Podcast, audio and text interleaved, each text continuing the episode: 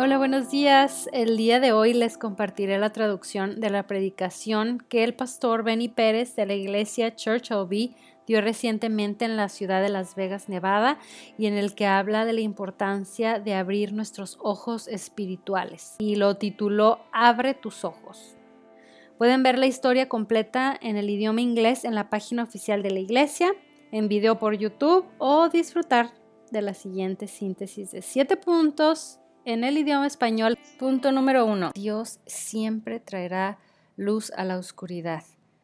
Sus palabras crearon la luz. Imagínense eso, solo decir, hágase la luz y fue hecha, lo cual me hace reflexionar en qué poderosas son entonces nuestras palabras, porque por supuesto nuestros pensamientos, comenzando por ahí, cuando comencemos a abrir la palabra de Dios, es cuando comenzaremos a iluminar nuestra mente, a reformar nuestra forma de pensar. Iluminará luego como consecuencia nuestra forma de sentir, a que esta palabra que está viva y eficaz en la Biblia, esta palabra de Dios, se alinee completamente la mentalidad de un Dios eterno. Imagínense esto, es que si nos detenemos a reflexionarlo, es fuertísimo es fuertísimo porque leer la Biblia es leer, es conocerlo a Él, es saber cuál es su mentalidad. Y la nuestra nos alineamos a ella. Es la mente de un rey, la mente de un Dios. No es cualquier cosa. Es algo mucho más profundo de lo que nos podemos imaginar. Comenzamos con nuestros pensamientos y luego vienen sentimientos y de los sentimientos super por supuesto que impactará nuestra forma de hacer las cosas o de actuar, nuestros hechos. Sin darnos cuenta, de pronto los hechos eh, sumados, continuos, consecutivos, formarán hábitos en nuestra vida. Ustedes saben que los hábitos, una vez que están arraigados en nuestra forma de vida, eh, transforman nuestras vidas, hacen nuestra vida. Nuestra vida es esos hábitos que tenemos, que hemos adoptado, que están ahí como raíces profundas. Dejemos entrar la luz, es lo mejor que nos puede pasar. La renovación de nuestras mentes. Y sí puedo testificarles, puedo ver cómo mi vida ha dado un giro de 180 grados.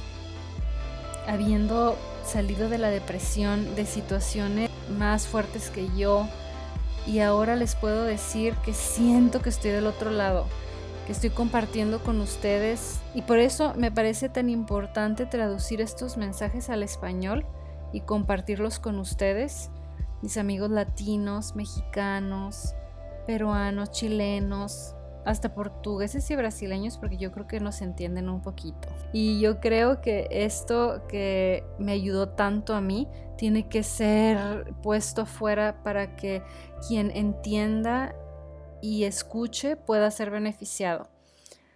Porque em, Dios hoy todavía está hablando y que no se pierda la gran dimensión de esta realidad, que no se tome a la ligera. Todavía es tiempo. Se llama palabra de Dios, se llama la Biblia. Muchísimos años atrás se profetizaba lo que se fue cumpliendo en el futuro, o sea, se escribió muchísimo antes en el pasado y en el futuro fue haciéndose realidad lo que ya había sido profetizado. Eso, está poderosísimo, es como una confirmación de que ese libro es algo en lo que te puedes apoyar. Es como que Dios está hablándote a través de este libro. Si sucedió en la vida real años en el futuro, cuando ya habían muerto los escritores del pasado.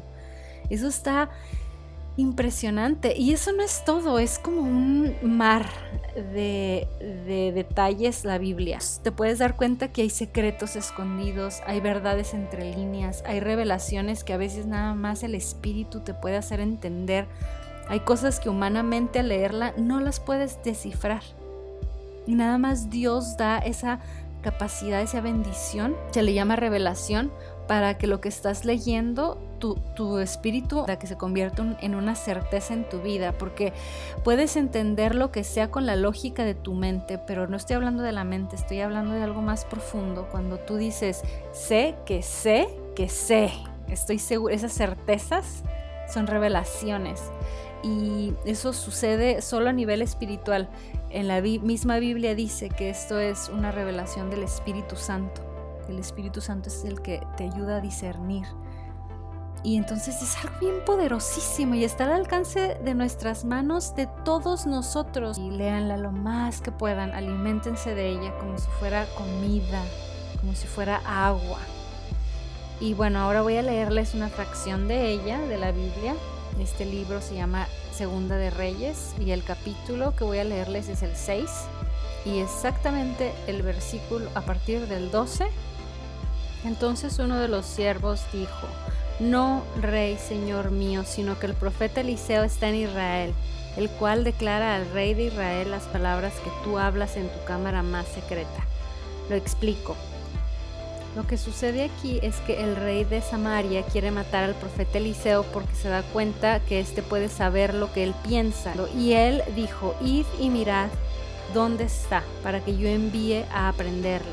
Y le fue dicho, he aquí que él estaba en Dotán. Dotán es una ciudad donde Eliseo estaba localizado. Entonces envió el rey allá gente de a caballo y carros y un gran ejército, los cuales vinieron de noche y sitiaron la ciudad.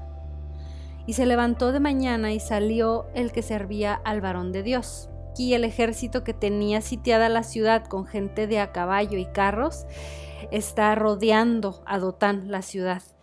Ah, señor mío, ¿qué haremos? le dice el siervo a Eliseo. Él le dijo, no tengas miedo, porque más son los que están con nosotros que los que están con ellos. Y oró Eliseo y dijo, te ruego, oh Jehová, que abra sus ojos para que vea. Entonces Jehová abrió los ojos del siervo y miró. Y he aquí que el monte estaba lleno de gente de a caballo y de carros de fuego alrededor de Eliseo. O sea que estaba un ejército alrededor de Eliseo y el siervo, mucho más grande y poderoso que estaba listo para pelear, perspectiva pudiera percibir como destrucción y muerte, es de hecho Dios diciendo que nos está preparando para la mejor resurrección de nuestras vidas. A pesar de las circunstancias que a veces entiendo que nos abruman, Dios quiere que abramos nuestros ojos para ver el otro ramo, el espiritual dejemos de ver como humanos para entonces poder ver lo que Él está orquestando, lo que Dios está preparando Así entonces entenderemos que lo que el enemigo comenzó con intención de maldad, Dios lo transformará en nuestro propio bien. Punto número 3. Precisamente en este momento el perfecto para reconocer que si no podemos hacer esto con nuestras propias fuerzas, sabemos quién sí puede. Y empezar a decirle no al miedo. Dios sí puede, conozco al Dios de lo imposible hecho posible en esta historia el profeta Eliseo y el siervo y vemos que Eliseo lidió internamente con el, con el amigo, con el hombre.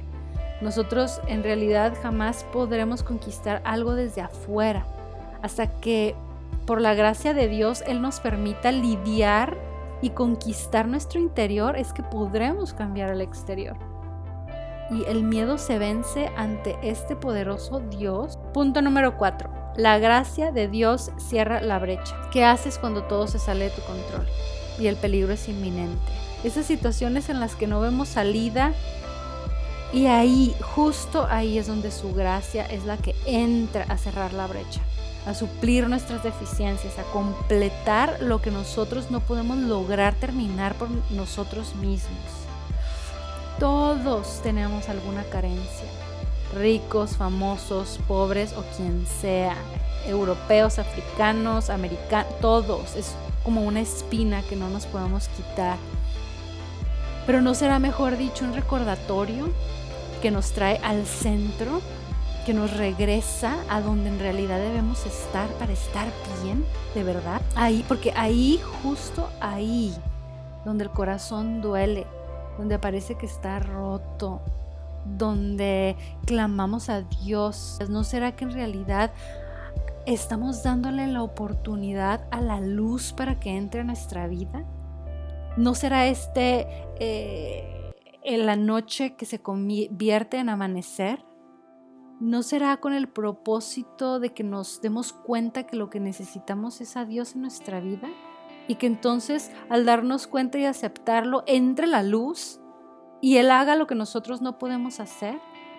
Yo creo que sí. Y todo lo que tenga que ver con el lado espiritual de nuestras vidas, de Jesús, Dios, no es nada más una plática de superación personal, poner incienso, meditación o fumarnos algo.